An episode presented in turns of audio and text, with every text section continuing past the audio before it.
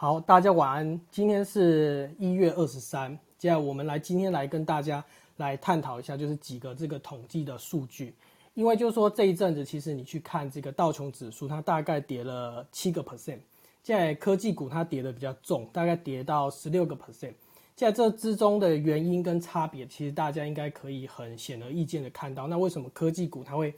跌的比较重，那当然最大的原因就在于说这个公债值利率，你看它从一点八加一点九，就是往这个两个 percent 靠拢。在那公债值利率变高的状况之下，那大家应该要有一个概念，就是说所谓的美债它的值利率，它是一个无风险的利率，所以那资金它当然会去追求一个无风险利率。所以当呃这个美债值利率去往上跑的这个同时，那当然对于一些呃相较。比较起来的这些科技股，那它如果殖利率比较低的话，那当然大家资金嘛，他就去选择这个呃美债殖利率的这个部分。那另外一个因素就说，哎，那科技股跟一般的这些其他这个行业比起来，它是一个比较呃高度融资的行业啦，所以它也会受到这个利率政策的影响。所以那就是在这个因素之下，就是导致科技股，你去看到纳斯达克，它大概跌破年线。那跌破年线意思就是说，啊，你过去呃这一段时间，这一年多来，你买这个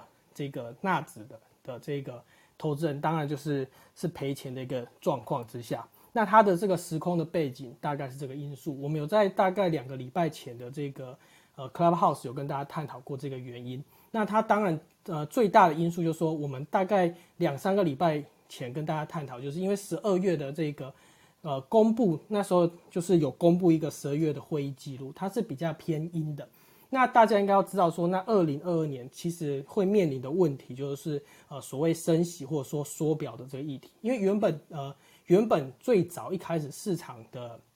呃预期就是一百五十亿的缩减购债嘛。现在演变成就是三百亿的缩减购债，所以到三月截止。那因为其实你去看到这个通膨，或者是说啊就业数字的改善，那就会导致这个呃大家预期呃呃我们紧缩货币政策的速度可能要加快。那这个地方其实大家可以去从哪里去可以知道，就是有个网站，它叫做 FED Watch，它是一个动态即时的网站。那它为什么会说它是一个动态即时的网站？因为它会去根据呃当下的这个美债的值利率。它的这个变动，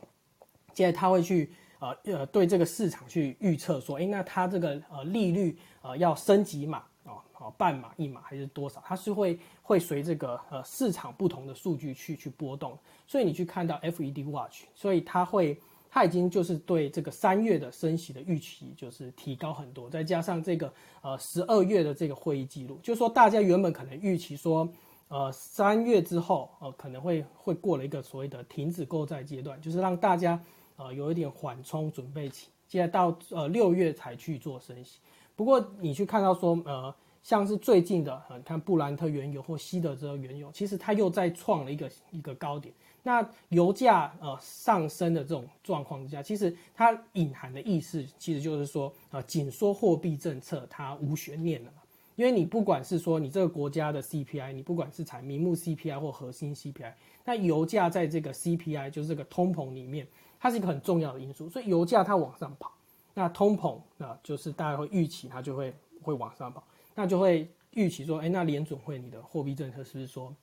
呃，这个速度要加快？那就在这样的一个因素之下，那因为过去的经验，就说你不管。啊，零四年或一四年或一八年，只要紧缩的货币政策对股市来说，它都是一个都是一个利空，所以你就会看到，呃，那那呃美股它就去修正，那台股它就就因而去修正，这个是国际股市大环境的因素了。那我们回到台股哈，就是说，呃，我在这个现实动态有贴过呃很多次这个黄色的表格。已经大概可能贴了大概五次，我不知道大家有没有印象，就是说我们统计过去呃 Q 四行情的中段，大概都会在一月去中段。那一般来说，我们都知道 Q 四有所谓的做梦行情，所以你看这个 Q 四做梦行情啊，元宇宙啊，宇宙人，或者说各式各样的题材，NFT 这样就是如火如荼，这样就是。就是一个一个窜出，所以它引领这个指数其实也是创高的一个一个状况。那我们统计过去四年，那 Q 四这个行情，它大概会在一月产生一个中断，这我们都在之前都跟大家讲。现在所以其实今年也大概跟过去这个统计一样，它产生了一个中断，它大概一在一月上旬也也产生了一个中断。那其实你去看这这几个数据哈，就说过去四年五年这个数据，那每次中断大概都跌了大概一千点，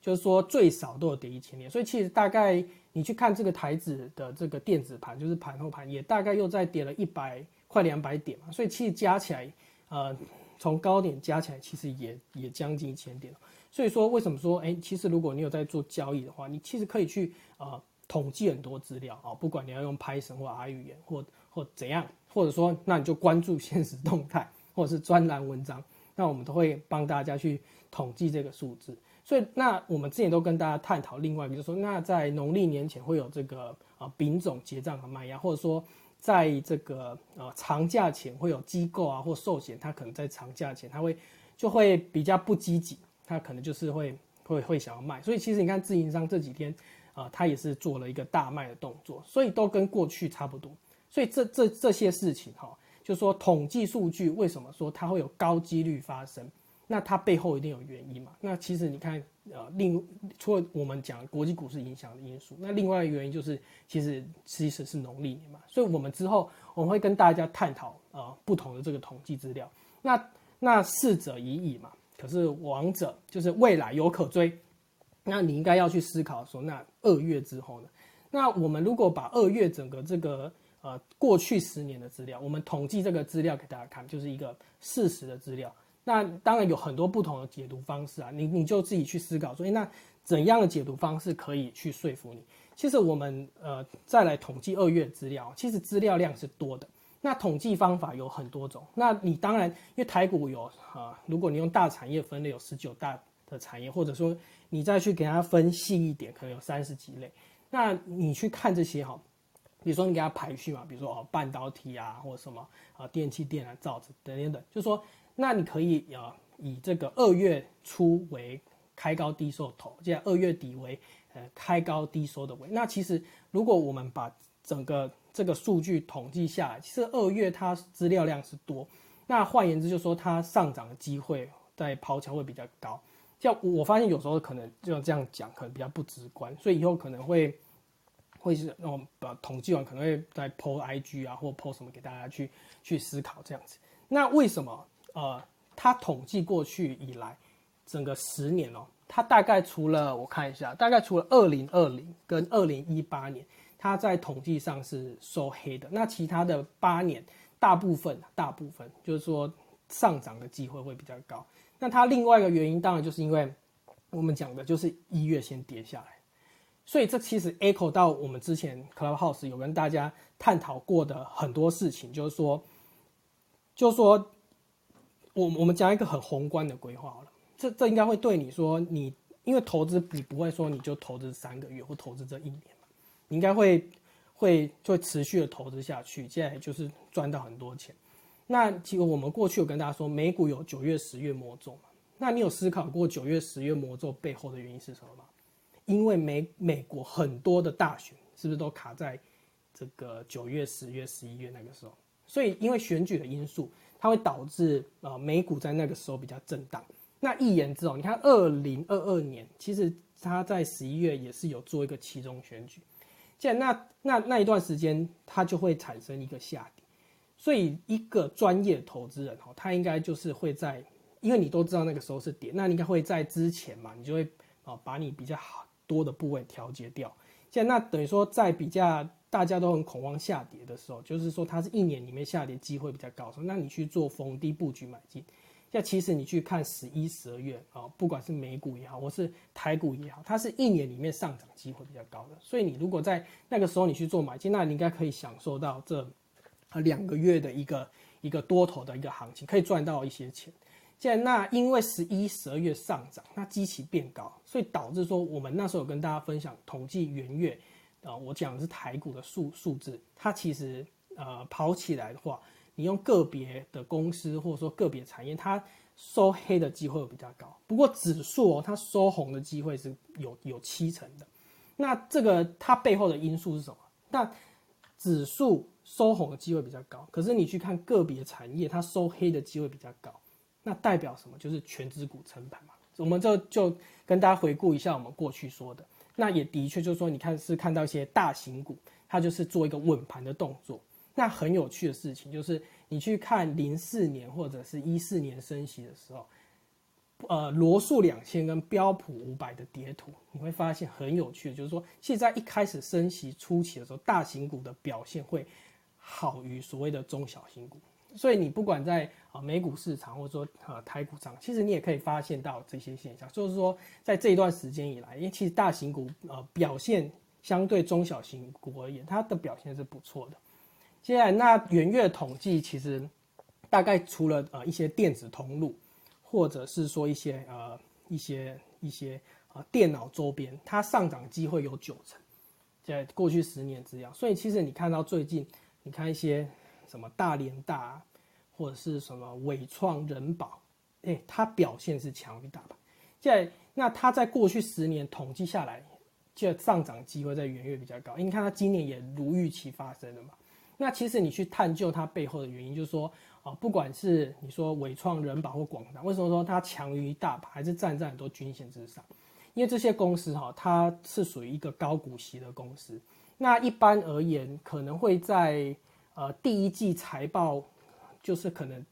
就是以台北股市来说，它会在三月底的时候，就是法规规定你要公布嘛，所以就是说你公布去年的年报了。我们讲，我们跟着我们讲说去一整年的年报，那你整年的 EPS 你知道了之后，那就因为每一间公司它一定会有它的盈余分配率嘛，就比如说呃一些高股息公司，它可能盈余分配率有八成。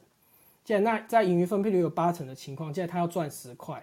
现在那它大概今年就是会配八块。现在如果它的股价只有八十呢九十，哇，那它的值利率不就超过十趴了嘛？所以为什么有些公司它很强？它大你要你要知道说它大概可能会涨到什么时候？有有一种可能呢，它可能就是涨到它的年报公布的时候。那有一种可能就是说，呃，涨到说，哎，那这公布说它什么时候要配息？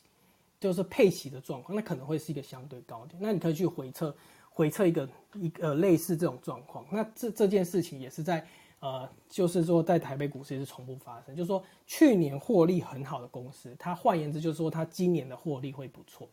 既然那那获利会不错，等于说它配息会会不错。那可是往往说它公布出来可能就是高点。其实呃，以二零二一的情况来说的话，一些防疫类股。啊，就有看到这种情形，因为防疫类股它是二零二零赚的很多，现在它二零二一它配的很多，现在其实你去看那个时候它它公布它要配多少的时候，几乎就是一个高点，可可那个就是一个高股息嘛，高股息概念。那高股息隐含的另外一个概念说，它其实可以去去对抗这个呃这个公债值利率往上跑，所以说你今年。应该说你在第一季哈，一般而言，第一季可能大家选股上会有几个特色，一种一种就是你可能要选择这种高股息、值利率有保护。在这个 but 其实，在上一次的这个 CH 有跟大家探讨过，这个是你往后可以去思考的，因为另这个这个可以去思考的嘛。再另外一个就是董监改选哇，这个这万年不变的题材跟行情，就是说你可以去看说，哎，那哪哪些公司它可能，呃，它可能就是说。它这个董监持股比例比较低，现在它它可能有董监改选，那那这两个可能就是会是从这 Q 四的做梦行情，就是会演变成这这两个，在这是你可以去注意的。那我们回到这个大盘，就说呃股市是下跌，那 OTC 你看它跌到大概十十一月的位置，所以它换换言之就是说你这几个月有买股票应该都是赔钱，就是说如果你这几个月买，大部分人应该都是赔钱。那二月上统计来说是应该是。我们统计过去十年之下是反弹机会是蛮高的啦，所以你那个时候可能就可以要可能可以调节一下你部位之类的。现在我们就来看看，现在三月的话，它其实跑起来又没有那么多了。现在再加上说二零二二呃的走势是比较震荡，因为它会啊不断可能会有紧缩货币政策的这个议题在持续去干扰这个市场。接下来那那今天的状况就是在说呃下周。下周就是一，就之后台北股市封关的那一天，现在他就是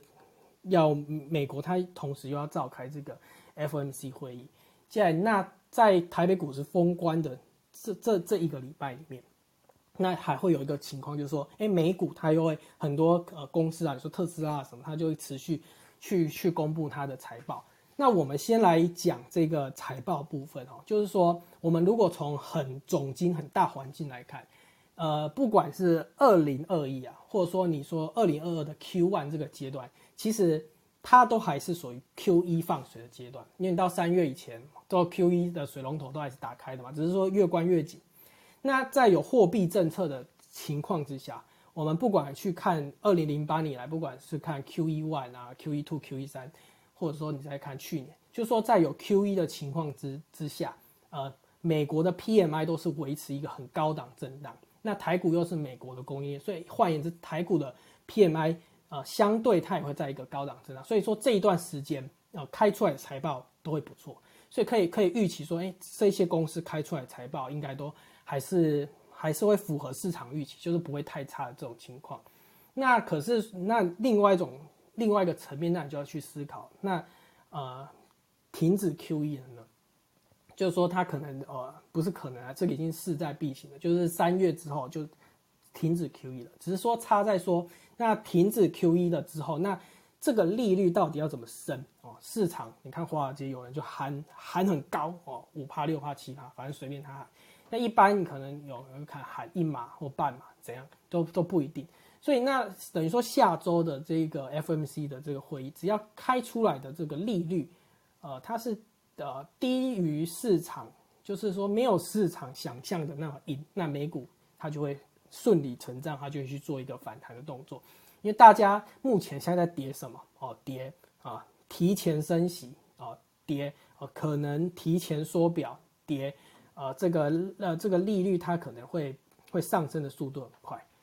在那如如果以鲍鲍威尔的个性哈，就是说我们观察他过去一段时间以来，他是被华尔街誉誉为这个睿智的猫头鹰，那他应该会去呃随这个市场的这种呃情绪不同来去做他的这个政策的这个调整。在另外一个就是说，我们在上个月我们去观察这个联储会的呃有投票权这个票委的组成，其实在二零二二来说，其实。老鹰是比鸽子多的，不过上个礼拜哈，拜登提名了三位的这个理事，那这三位的理事其实看起来是比较偏鸽派的，所以原本是一群老鹰啊，不过里面现在有走进了三只鸽子。当然，它是在一个紧缩货币政策的一个过程之中，它是一个可能是一个润滑剂的一个角色了。那这个也是大 大家去去可以去值得注意的。那大方向是这样，所以我给二零二二一个定义啊，就是说，其实你不用去执着说，呃呃多空，现在它可能会跟二零二一的差别，你二零二一可能就是资金行情，你只要怎么买，只要你报的会赚。像二零二它会比较呃稍微震荡一点，可是如果你是呃对交易者而言，那你应该会多了很多投资的机会，就是说呃。就说其实讲这个有点像干话，就是说哦，你就低买高卖，低买高卖，就听起来真的很像干话，对，超级干话的。但是你在二零二，就是说，因为这持续这一段时间，就是有很多这种啊紧缩货币政策消息一直在这个市场上啊一直打转，那它就会造成啊下跌。既然那那如果这个产业趋势还是对的，啊，比如说 HPC 啊，server 啊，啊 data center 或 wafer，那那。等于说，那市场这个情绪稍微消弭了之后，那它还是都会反弹回来嘛？为什么？就是说，纵使说好，我们开始去做这个紧缩货币的政策，那过去一段时间放了那么多的水，它也不可能呃一时片刻全部把它收回去。那它在呃我们统计上来说，那以以以目前的这种缩减的速度哈，就是说要让市场还可以动一掉的，那它。以二零二二那那个水位，在这个资本市场来说，还是还是一个还是一个很还是一个很这个很充足的状况，所以它会是一个有很多很多这种呃交易机会的一年。所以你如果真的能够贯彻这种这种这种，你可以把它想象成一个箱型啊，那你也可以去去赚到蛮多钱。这个都是给可以给大家去思考的。我们就是从很多方面来思考。再另外一个哈。就是说，呃，从这个台积电的这次的法说，这 Q one 的法说，我们把 Q one 的法说下一个定义哈，就是说淡季不淡。那在淡季不淡的这种呃情况之下，那它当然会对呃台股会有一个支撑的一个作用。那淡季不淡，其实你可以呃从货币面的因素，我们刚刚跟大家探讨，你可以去思考说那为什么？因为 Q one 其实它它的货币政策还是还是相对比较宽松嘛，那它可以去支撑。那另外一个，那你就要去思考，那如果 Q 二之后没有货币面的，就再加上传统淡季，哇，这个时候你可能就是要比较比较要去注意的地方。不过以目前台积的法说来说是 OK 的，可是我个人比较呃关心的是所谓库存的问题。现在那个 Tony 还是没有上来，就是我观察到，就是说台积的这一次的库存，我原本要跟这个 Tony 讨论这个问题啦。那我们我们延到下一次我再讲的比较详细一点，我们我稍微跟大家交代，就说。呃，你看它的财报，啊，Q 四的库存是八十一点四天数了，现在它跟在上一季比起来是七十八点五天，其实它库存天数是增加的。现在你去台积给的这个说法，你思考看看可不可以说服你？他他说的是因为这个呃变种病毒，所以导致呃各式各样厂商他要备货，所以他要备货，所以他会去做一个呃就是累积他库存的一个动作。接呃，接着他有说，就是说他可以从一些 IC 设计的公司看出来，他的 IC 设计公司的库存是有下降的，所以一言之就是说终端还有需求，所以他去说他他这个库存稍微增加了大概三到四天是没有库存，就是说没有一般市场想象在景气循环那种库存堆叠问题，你可以去。去思考看看，可是那换言之哦，如果他下一季又继续增加呢，那还能不能说服你？这个是你要去思考的。因为我们从过去上，如果你去看一个比较大的总金，呃，比较大的跌幅或者说真正的跌幅会发生在不会发生在货币宽松的，接下来也不会发生在 PMI 维持高档，它会比较容易发生在呃呃紧缩货币的时候，或者是说呃。一个呃，不管是你说制造业循环走到末端，或者说呃半导体循环走到末端，当然有所谓的大循环跟跟小循环了。就是说有有些人他可能看说，呃，比如说以现在这个 PMI 库存指数来说，其实以台股来说的话，就是说台湾的 PMI 的这个库存指数，其实已经到了两个标准差了。你去看过去十年、十五年，只要到两个标准差，都会下来了。就是说，它只要 PMI 库存指数到两个标准差，都会产生库存堆叠的问题。那如果产生库存堆叠问题，相对就是说，就是说这些公司哈，因为毕竟它是经理人采购指数，就是说这些公司它它之后开出来的财报会没有大家想象的好。所以为什么才要去去观察这些指标的原因是这样子。那会影响这些指标最大的，我个人认为最大原因就是。就是货币会去影响它，所以那个我，所以我才说，那我们为什么要一直探讨这个货币？所以这个都是综合去思考。那我们就来用呃统计上的数据来说好了。那目前看起来是还还 OK，不过你我觉得你可能的第二季之后还是要要稍微去去注意一下。那我大方向就讲讲到这里。现在那我最后讲一个，就是说呃农历新年要到了，那农历新年大家都都会都会做什么？都会买彩券嘛。会买刮刮乐，那那在封关这段时间哈，同时美国股市是不是有开盘？所以以以往过去来说，就是说我们累积了好几天没有开盘。如果这一段时间美股是大涨，那换言之，呃，台股它开呃新春就会开红盘，就跳空大涨。如果美股这一段时间它是下跌，那台北股市新春它就不会开红盘，它就会就会大跌。所以它其实是一个刮刮乐。它其实是一个刮刮乐，就是说，要么就就大涨，要么就大跌。你可以去赌一个一个大的大的方向这样子。但，既然你可以去，就是说，你可以从你自己的这个知识里面去去去做一个决定。如果它又是有一个有杠杆的商品的话，那你刮中了，一定会比你去一去去刮还要好刮了。这是我我突然想到，再跟跟大家去去探讨一下。好，接下来我们就。把这个麦克风交给我们啊精彩的这个讲者，这个 Alan，我是一想要问 Alan 几个问题哦，就是说也也可以给大家去去思考一下。其实过去 Alan 有跟大家探讨这个 DDR 三、DDR 四跟 DDR 五，你有没有发现 Alan 过去跟大家探讨，比如说呃 DDR 五里面很重要的东西叫做这个呃 PMIC 嘛？你看那个励志哦，它它就挂牌从八百块就涨到一千块。所以这件事情其实就是说，就是说其实很重要，就是说一个产业因素的质变它是股价催化的因子。我还不知道大家有没有记得，我们讲再生资源的那一集，Alan 有讲这个 PMIC 嘛，对不对？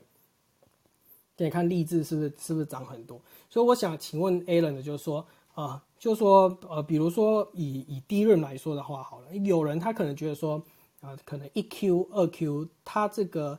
呃跌幅可能有收敛，那他给的原因可能是啊，比如说 EUV 机台的这个呃供应可能呃比较没有那么宽松，或者说呃大厂他去比如说呃呃一些有能力的大厂，比如说。呃，三星或海力士，他去做一个调控，我不知道说，那你对低润这边有没有比较新的看法？这样子，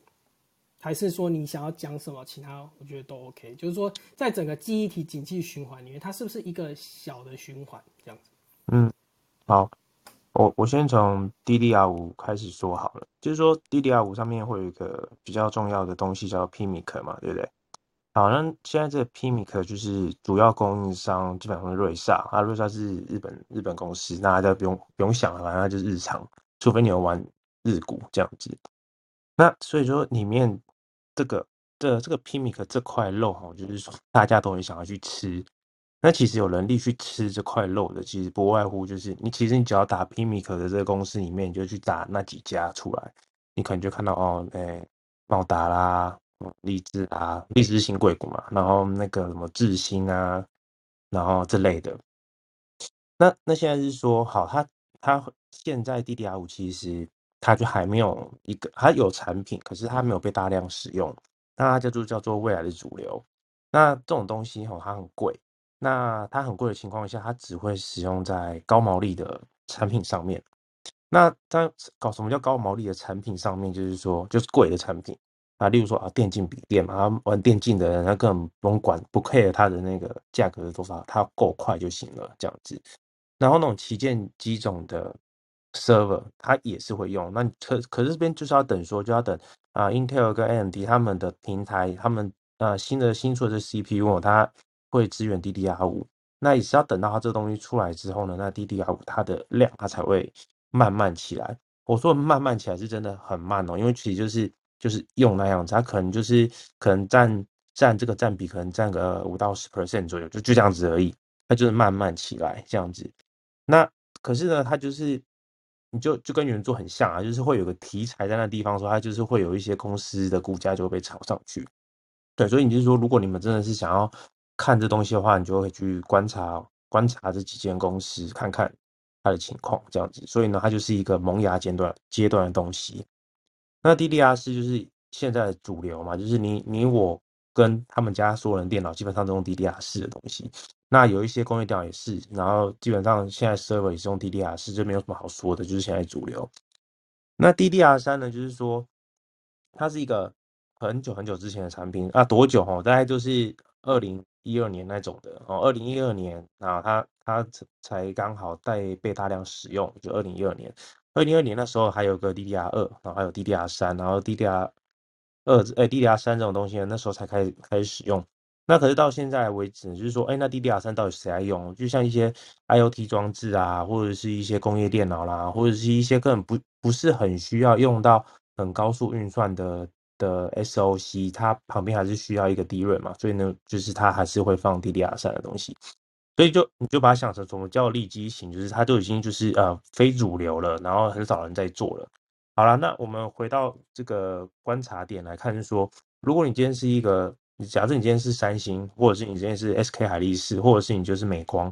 啊，你的产线呢，你的目前产线，例如说就一百条好了，一百条里面，那你到底要把你的产产能放在哪里？你会去产生呢？你会去去做那种低毛利的产品吗？哎，通常不会嘛。你应该会把你的产线尽量去做会赚钱、会赚更多钱的东西。所以呢，就是有一说，就是说啊，这这 DDR 三哦，这些公司基本上还慢慢开始减产。好，假设这件事情是真的，减产这件事情真的，那是不是就是说，假设需求不变的情况下，那那个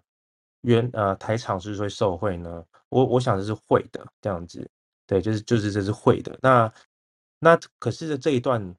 期间，就是说不是大家说哦可能会的话，你就直接冲进去，然后就赶快哦赶快布局，这样不能这样走。就是假设这个前提一定要先存在，就是这个需求还是要有。那怎么叫需求还是要有？那我们来可以看一下，就是说，呃，台积电它最后的呃法说会的报告，你可以去它的官网去找，然后你可以应该可以看到它二零二一年的销售分析，它的技术平台别，呃，物联网装置，呃，二零二一年哦，就是二零二一年的整整体来讲哦，它成长年到年之间它成长二十一趴，然后第四季呢成长了三趴这样子，好，也就是说，其实物联网跟物联网它其实还是有在起来的，那还在起来的情况下，那至少我们可以知道的就是，哎，那 DDR 三的需求可能没有掉的那么快，那台股受惠的机会可能就会比较高一点。对，那这就是我的看法，就是在低润的部分是这样子。呃，谢谢 Alan 的这个这个补充，就给大家参考。那我另外想要呃呃，请问 Alan，就是说。因为做 Alan 过去有跟大家去探讨，比如说像是呃 AMD 的这个新的伺服器嘛，或者说 Intel 这个这个 Eagle Stream，它在新的伺服器上面就是有有比较新看到就是 DDR 五吧，你上次好像是类似讲这样，所以那个 PMIC IC 就是 PMIC 才因此受惠。那那比如说那在呃在这样的一个架构之下，我们我们有看到像呃就是说这一段时间像是。比如说这个这个伺服器的板子，像金相电啊，或像博智，其实它都还是有做一个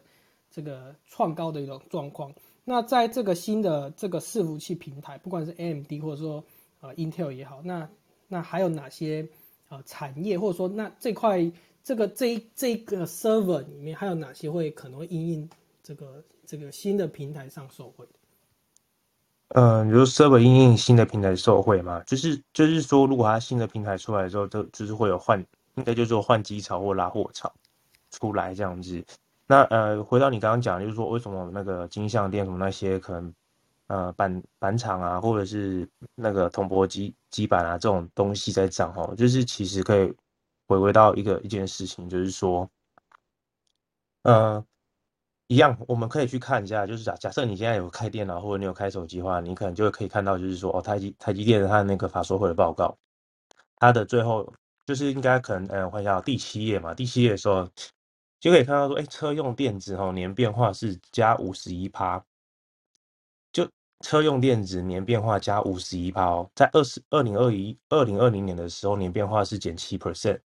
那这意思是说，就是今年因为车用电子它突然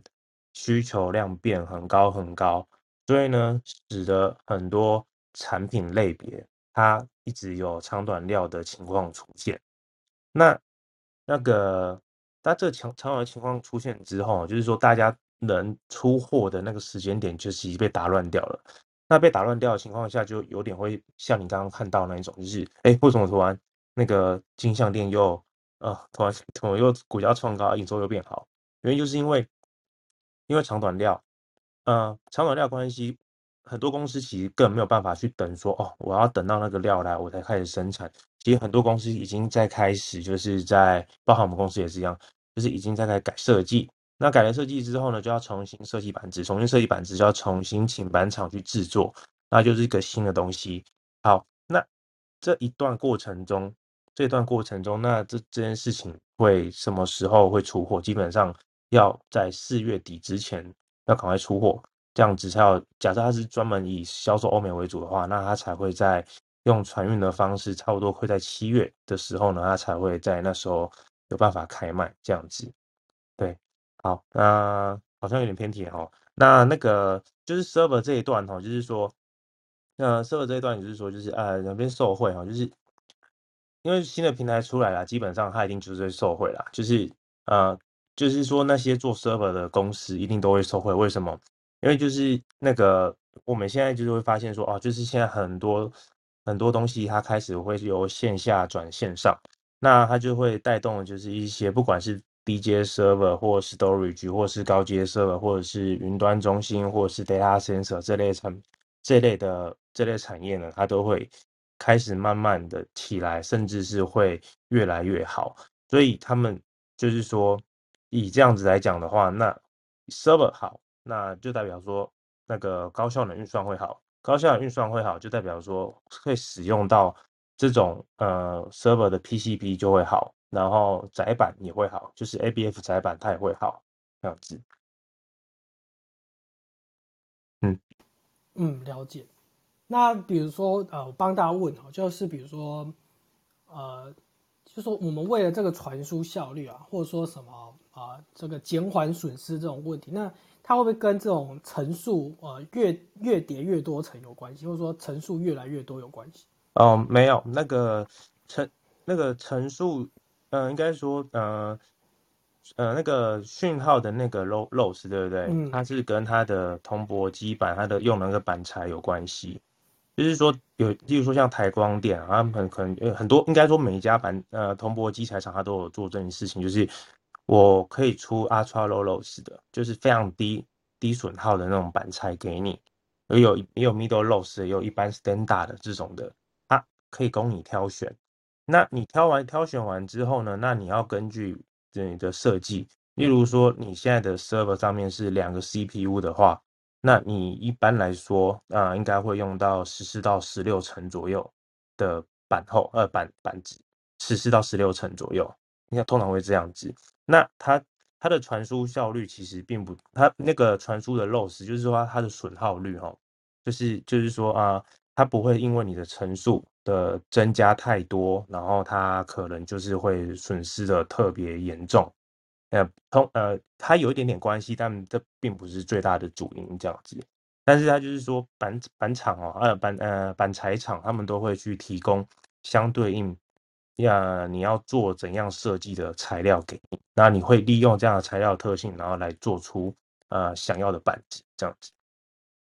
哎，那为什么就是说呃从从呃这几年以来，那为什么那个层数都是越来越多状况？就说趋势上来说。哦，层数越来越多，就是如果你是说高效能运算的话，例如说以 server 来讲啊，因为它的那个以以二零一二年那种 server 来说的话，对不对？它的它大概就一千多 pin 而已，一千多个角位，然后呢，到了现在它可能到一千三、一千四左右，然后如果它有两个 CPU 的话，然后它的 DDR 会更多，那这样的话它。占有的空间越大的话，它就必须要用更多的层数，那它的讯号线才走得完。呃，这样子解释，我不确定大家听不听得懂。呃，你你就你就想一件事情，就是说，如果呃今天哦有一千个人哦，然后他要住进一栋一栋大楼，那每个都想要个房间的话，那这栋同样高度的大楼，或者是呃接近高度的大楼，它是要做越多层越好。那才可以把这样的人对容纳进去，就就有有点类似像这样子的概念，嗯，有有一种具象化感觉。对对对，就是啊呃，没关系，反正之后啊刚好提到嘛，就是那那之后反正我的 IG 上面我就来讲来解释，可以追追一下 PCB 的结构这样。对，新的 IG 产业 IG，对，来讲一下那个结构是什么这样子好了。那我我想要问一下就是说，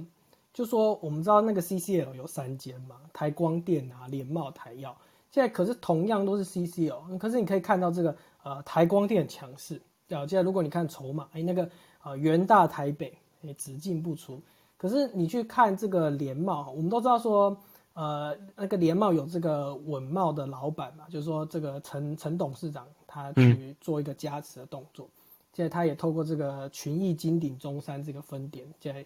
去去做。现在可是那这三间同样都是 CCL，那呃为什么这个差异？就说好像从这个走势上来说，差异有比较比较大的不一样。就是说，哎，台光电它比较强势，那其他两间看起来就就就是懒洋洋的，就是躺在那一边。那它在产业上产品呃来说有什么啊比较大的不一样的地方吗？好。就是其实还有一件，就南亚科，哎，不是南亚，南南南亚，南亚，对，南亚就有四件，就是呃，那个以我们公司来说的话啦，就是我们比较习惯跟南亚，还有那个呃南，主要是跟南南亚合作，然后也有也有台药，那台光电也有，那这边。就是三间都有开过会，就是说，南亚科就是小狗短袜够好用这样子，就是它的东西是便宜，然后也好用这样子。然后呢，他们的交期也很好。什么什么叫交情哦？就是说啊，我今天跟他我假设我两周后要用，啊，我两周前跟他叫叫料，我基本上就 OK 了这样子。那有些像台药啊，可能就是 我不确定底下有没有台药的人，就是可能跟我们公对我们对我们公司来讲是这样，可能交易量不够大，就是说就是跟台药来叫叫料的时候，他有时候他备料，他说啊他备一个月这样子，这样所以我们就很少会叫台药料。啊，可是跟台光电。又不一样啊！台光电就是它是我唯一就是哎，我们有在合作的过程中啊，我们发现就是台光电就是一个非常厉害的公司，就是它那每一年哦，它都会定期的投入一个呃，听我听他讲，看应该是为数不小的金额，然后去做实验，然后他其实就是会跟着想要跟他的客户一起成长，所以你看他其实都在做那种 HDI，就是那种呃高密度那种板子的那种东西，所以就是说他在业界里面，他算是一个呃。就是哎，大家蛮，我觉得啊，就是跟他们合作起来会是比较比较舒服一点的。就是哎，就是有问题，然后有问必他，然后也可以帮忙解决这间公司这样子。那你是说，哎，为什么它股价为什么会喷还是怎样的？我不确定是因为主力关系还是什么。可是从产业面的角度来说，这几间公司它都有他们属于旗舰款的产品，就是所谓我讲的那种 Ultra Low Loss 啊、Middle Loss 啊，或者是 Standard 那种，他们都有。它都可能都有的情况下，就是价格会不一样。那价格在不一样的情况下，那就是看他们这间公司，他们跟产业的呃主要的用户，他们的呃手腕啊跟交际关系如何。如果他们不错的话呢，那基本上就是这间公司可能就常常会用他们，就像我们公司一样，可能会常常用蓝牙的，然后不然就是拿台光点这样子。嗯，了解，谢谢 Alan 的这个补充。谢谢 Alan 对记忆体跟 server 这一端给大家带来的这个产业知识。嗯哼，嗯，接下来我想请问这个 Henry，就是就说呃 Henry 他对这个面板啊，或者说这个手机的供应链非常了解，因为他本身也是做呃这一方面的这个这这个第一线的人员啊。就我们在礼拜五的时候有看到这个群魔乱舞的大魔，现在他又开他又发了一个报告哈，他就说这个。面板不好，现在他给它降频，所以其实，在礼拜五的时候，其实不管是友达、群创，呃，都被卖了很多张啊。比如说友达来说，其实它被卖了，反正都是上万张嘛。可投信却这个逆势进场来买，所以我们可以请这个 Henry 来 来跟大家探讨一下。那呃，你在这个第一线对面板，它现在的观察如何？这样子。呃，汪大晚安，各位晚安，听众晚安，就是。呃，面板的话，目前如果说从报价面来看的话，其实就是呃，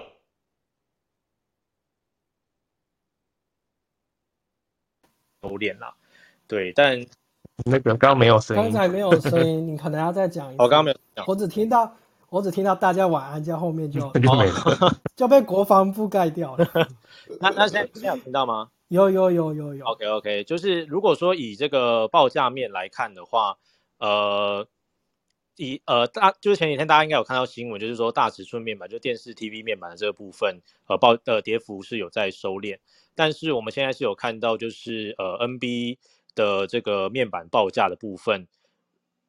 呃这是在中高阶的部分其实是有转跌啦。那在手机的这个报价的话，其实已经跌了蛮长一段时间了，所以。呃，其实，在报价面来看，嗯，各项产品都不是呃太乐观。那其实，呃，这个原因当然还是要回归到这个需求面的部分，就是其实在今年的话，大家会预期说各需求的这个呃各各产品的需求其实都不会太好。那原因是因为就是整个疫情的这个红利结束了嘛，那加上在这个疫情期间，其实大家该该买的这种消费型电子的产品，其实也买的差不多。那所以在这样子一个呃影响底下，其实大家会预期这样子的需求不会太好了。那所以在需求面没有办法去支撑的这个情况下，报价的话，它自然就是会从一个高档去回落。那这个的话，就是大家要呃比较注意。但是呃最近呃，然后再搭配就是前两天的新闻，就是韩国这边三星这边终于就是在呃可能今年六月的时候要去结束这个 LCD 的呃部门嘛。那其实三星原本在呃前年的时候就已经要结束这个 LCD 的部门，可是为什么它持续的拖到今天，就是拖到现在还没有结束，就是因为 LCD 就是前呃这两年的市场不错，那在市场不错的情况下，他愿意呃继续维持这样的的产业。那今天结束，我决定要结束，就是因为可能他们看到就是这个产业接下来的呃。终于走，就是终于走到他们当初预期，呃，会呃下跌，就是会会呃比较没落的这个这个状况啊，所以他们就决定要来把这个产业解除，呃，就是产产业结束了。对，那所以就从从整个需求面还有报价面来看，近期面板的确是嗯，可能前景会比较堪忧了。对，那。但是为什么说投信会来买的话，其实是因为如果说就整个呃二零二一年的 EPS，然后还有就是过往的盈余分配率来看的话，其实面板可能在呃今年度的配息会是一个比较有期待的这个状况。那所以大家其实也可以看到，近期其实投信或是法人也有在布局一些可能预期高值利率的股票。那所以这有可能是投信进场来，呃，可能布局的原因。对，那那这个是面板部分。那如果说跟大家补充一下这个驱动 IC 的部分的话，其实，呃，如果是这种比较中低阶的手机驱动 IC，其实，呃，看起来是呃，目前 Q1 的报价是还没有转跌，但是在供给面的部分，因为中国这边有很多的，呃。IC 厂包含就是呃合肥金河这样子的 IC 厂有把产能开出来，所以在供给面这边有增加的情况下，会对呃手机驱动 IC 的这个部分会有压力，就在中低阶的部分会有压力，因为在呃中高阶的部分，其实中国这边的技术还没有办法跟上，所以在在中高阶的这个手机驱动 IC 的部分目前还好，那产能应该也都是满载的状况。那如果说比较呃可能。前景还是比较看好的，可能是在 OLED 的这个驱动 IC 的部分，因为现在各产品的呃 OLED 的部分渗透率都是呃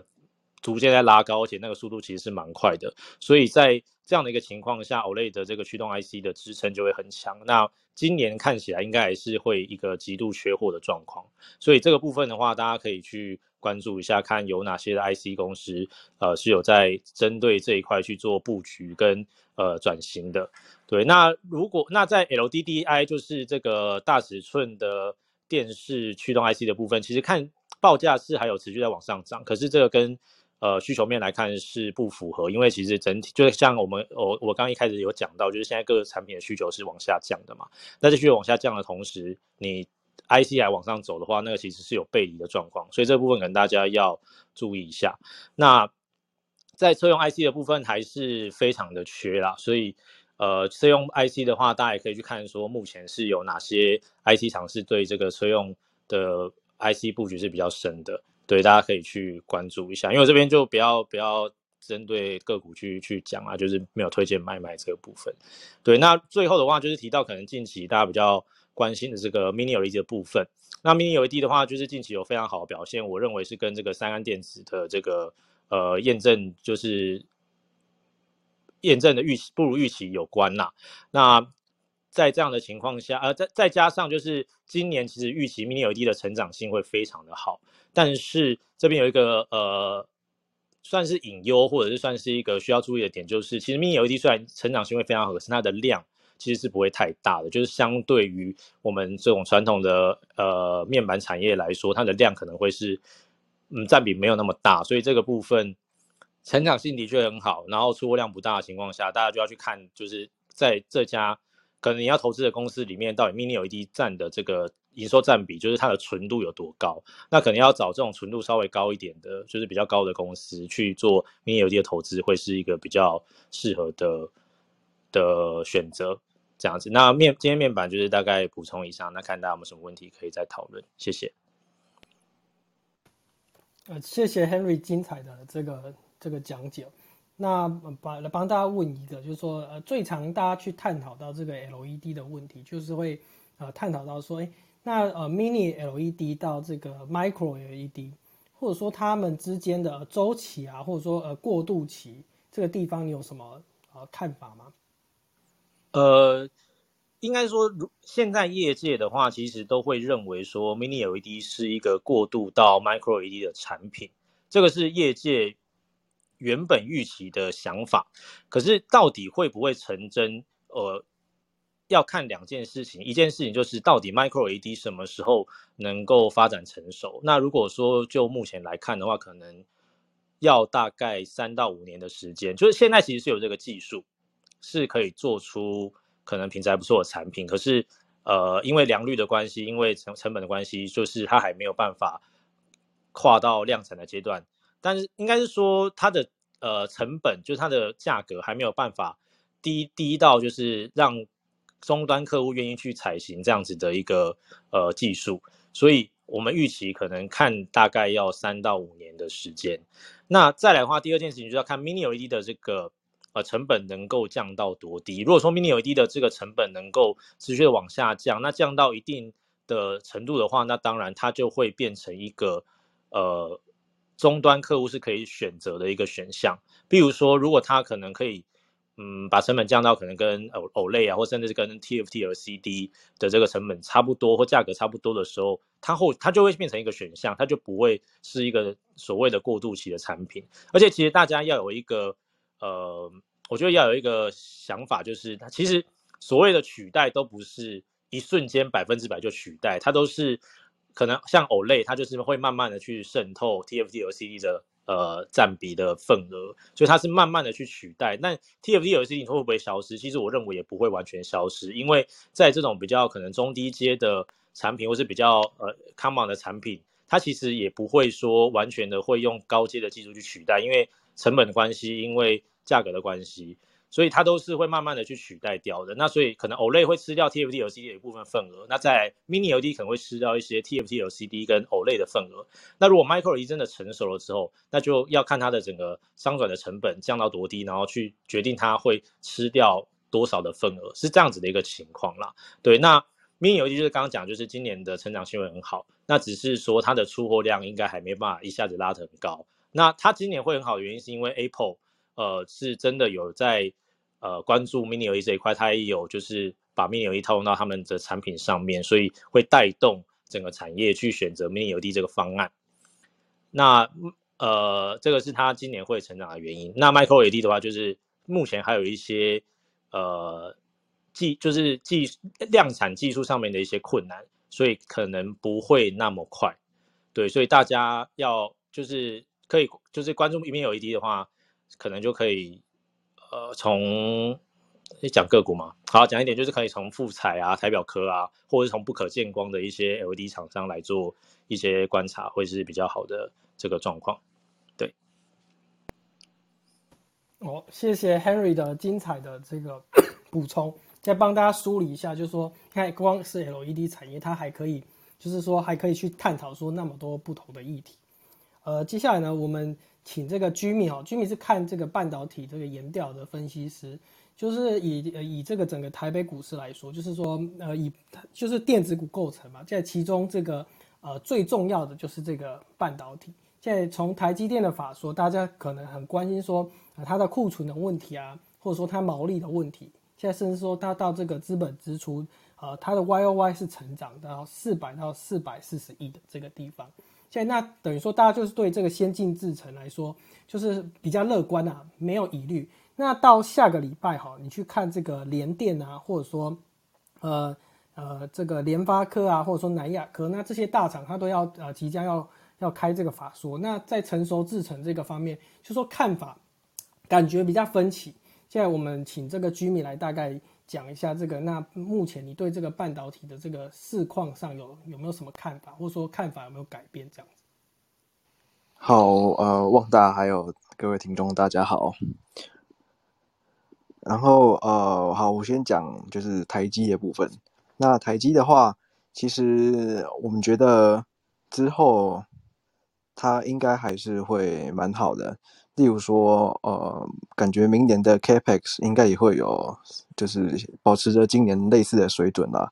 所以三年三年是一定会超过一百一十这个数字。那呃，我觉得就是第二个部分是大家对于 Capex 涨，然后就是 Gross Margin 的疑虑嘛。那我们看它去年底的时候其实已经有涨价了。那包括 Apple 也是有被涨个三到五 percent，然后台积的话也是呃平均整个涨幅应该也有一个，感觉像就像新闻写那样的，大概有接近十 percent 的水准，所以其实应该是在 gross margin 这部分其实是不用太担心的。那它接下来的扩厂计划其实也是呃蛮积极的嘛，像大家都知道，可能呃从最近的从最原本的南京厂，然后日本厂，然后高雄。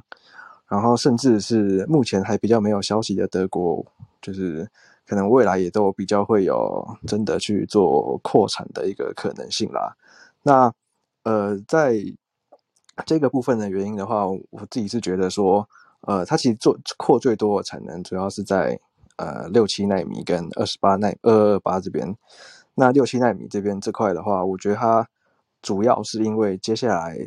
蛮多的 design house 都要把他们的 RF 转到六七纳米去做去做，包括可能 Apple 啊，然后 Qualcomm 啊，联发科啊，都有这样的一个趋势。然后二二二八的话是，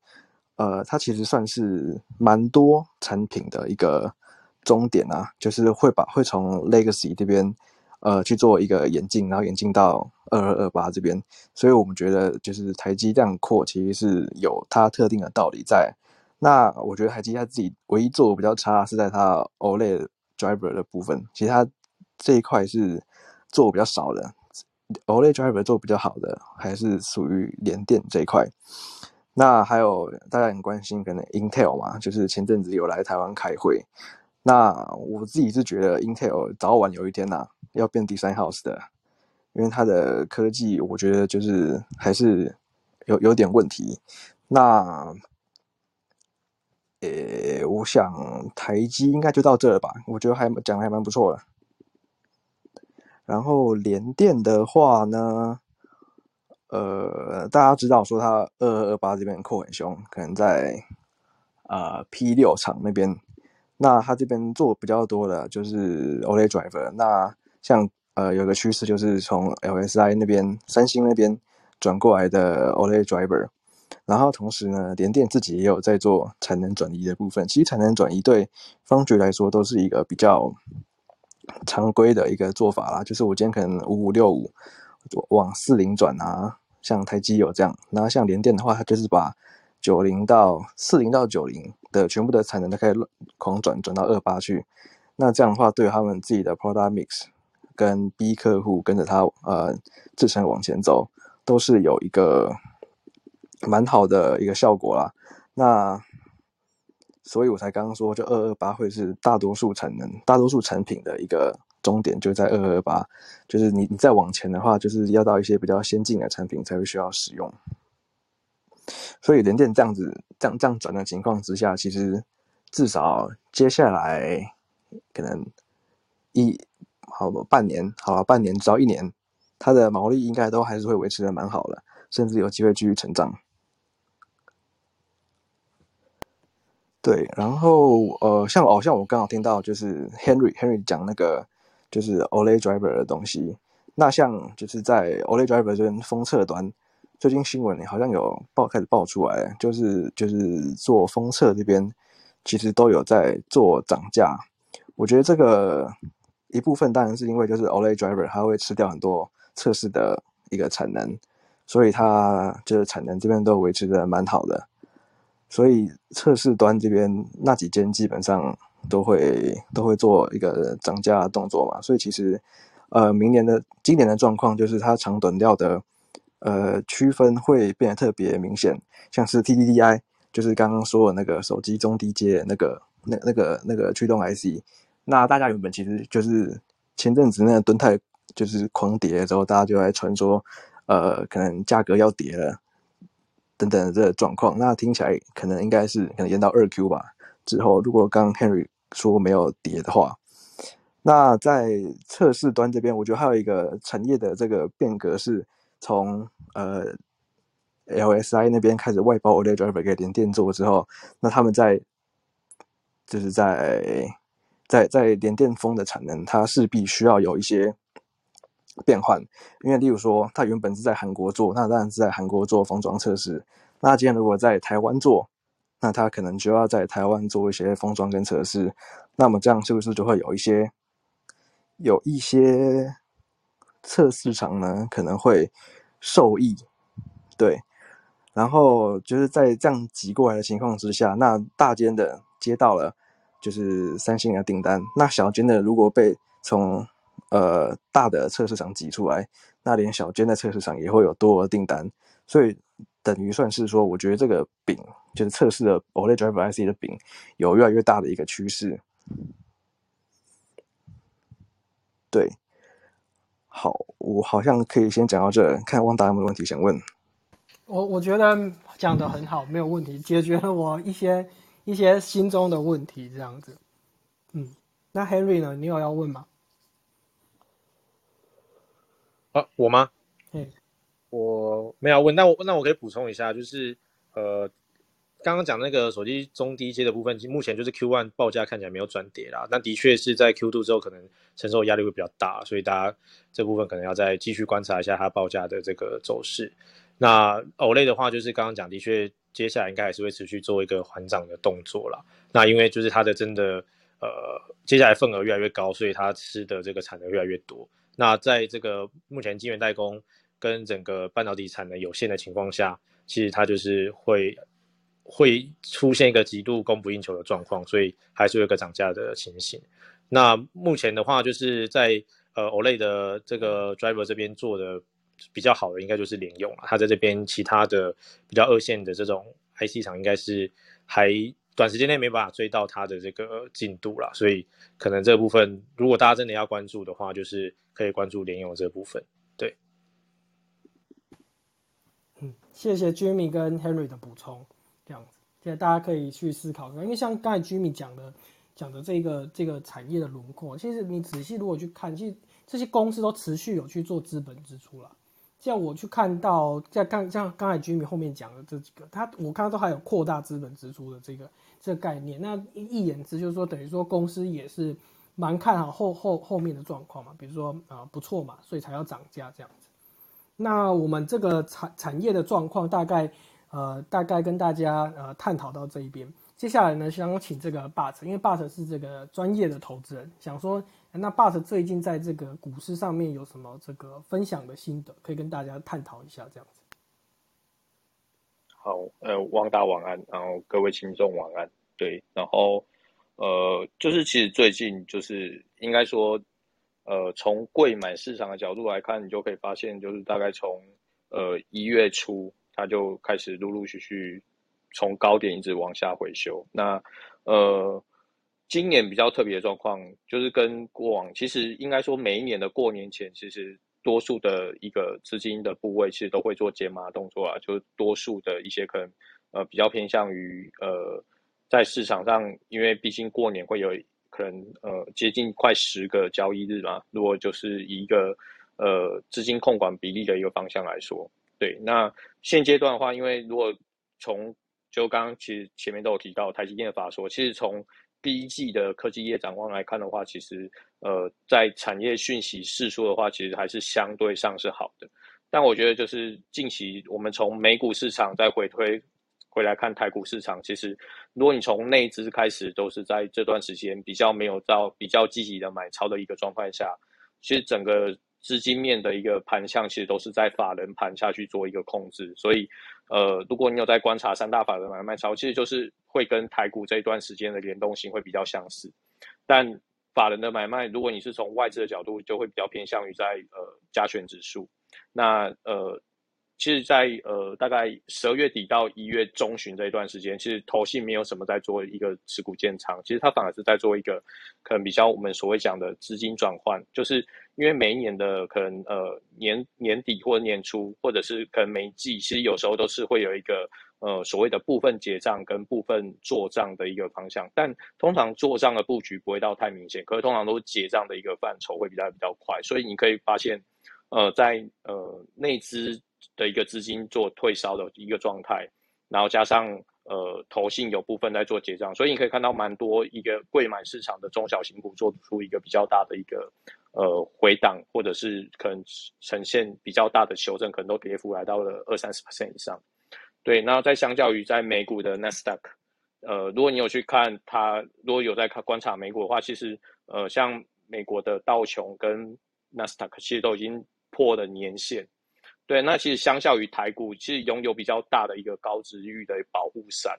对我们不不得不说，其实台股目前还在季线上面震，所以其实相较于可能美股市场，其实台股是相对强哦。但我们还是要去尊重这个市场，其实只有做这个回档，就是今年会比较偏向于在高档震荡嘛。所以呃，我自己是有做一个资金比较多的一个抽离，就是我其实资金的部位是有降低，但。呃，我会比较把 focus 关注在年后，因为呃年后的一个资金布局，我觉得是可以去观察。就是如果等等到股价有落地，那如果可能像汪大刚有提到一个买乐透的概念，那你可能就是从看你是要选择可乐还是选择葡萄啦。我如果是这样子去看的话，那这个部分就当然是看。那如果你有操作海期，那当然你就可以去往直接在这段时间你直接去看，如果美国。因为可能一月底至二月初，一些可能比较偏向大型企业的财报，那你要去观察它公布财报完之后的展望才是重点。呃，因为通常我们在观察股票市场是看未来展望，而不是看过去获利。所以如果以这个方向来看的话，应该是要去观察企业所呃推估未来可能这一季或者是接下来这一个年度的一个展望，然后还有它的一个 Y O Y 的一个年增率的一个方向。对，我觉得是往这一方面去看会比较来的比较有一个逻辑性。然后我认为啦，就是呃，之所以现在其实呃，你可以去观察，其实投信它为了维持一定的一个资金比例的话，其实它有慢慢把资金，它最近的一个建议都比较少建议在一些可能呃一些中小型的电子股，它反而比较少，它反而把资金有转往买进一些可能避险式的标的。那这些避险式的标的相对是享有高值利率的概念。那如果接下来，我认为在 Q one 应该高值利率还是会有一定的一个题材。那我自己如果在看这一块的话，应该是会往这个方向去走。然后接下来再看过年后有没有一个比较偏向主流的方向，然后自己这样去操作。那呃，主要你要去联动，因为其实你可以去看，呃，大家都提到。呃，其实今年的升息是有可能会提早，就是如果原本的缩减购债本来，呃，缩减购债预期是在三月底会结束嘛，那原本如果你就过往的经验来看的话，其实有时候升息会在中间会有一个可能空窗期，大概会有呃，像过往来看，其实呃，二零一一七年那一段时间，其实有将近十一个月至一年的那个空窗期，可是今年呃，本来在去年底的一个。FOMC 的会议是原本推论出来的一个观点，大概会是在四到六月那时候才会有升息的一个状态。那其实，在最近这几天的新闻又有跑出一个预计三月就要开始提出升息，但有时候就是这个不确定消息因素前的会有一个市场的恐慌卖压，但呃有时候就是等它尘埃落定之后，通常市场就随之反弹了。所以我觉得这也是可以去观察的一个现象。那我只是想要说，就是。升息对于资本市场，它不会是呃不会是终点啊，就是通常都会来自于可能经济的一个衰退，然后或者是缩表，其实会是在一个资金的抽离才会是比较大的一个系统性风险的存在。对，那当然还是要尊重市场，因为毕竟呃过往的历史是可以当做呃思考，但不代表就是未来的方向。对，大概会是这样。谢谢王大。谢谢 But 对，就是他对目前这个这个市况的看法，现在也给大家做参考。谢谢他精彩的补充。现在也谢谢不管是 Jimmy 啊、Alan 或者是 Henry 今天的讲解。像我们今天的这个 Clubhouse 也会同步放在这个 Pocket 上面。所以因为现在这个 Clubhouse 它有新的功能嘛，就是重播的功能，所以在这个 CH 的首页也有这个重播的功能。在它这个。它这个上面有一个 club 的功能啊，可以免费的加入。那你免费加入之后，每次这个有有开房间，它这个 A P P 应该会会跳出来通知。现在大家可以可以加入一下。那我们大概都会在周六的时间开工房，现在时间不一定，就是说大概可能会有比较重要的事件啊，或者说啊一些一些特殊事件，在我们再提出来跟大家做做探讨。像不管是从啊货币面啊，或产业面，或者说一些。呃，那个厉害的投资人，他去去做实际的分享。那我们这个 C H 就到今天这里结束，谢谢大家。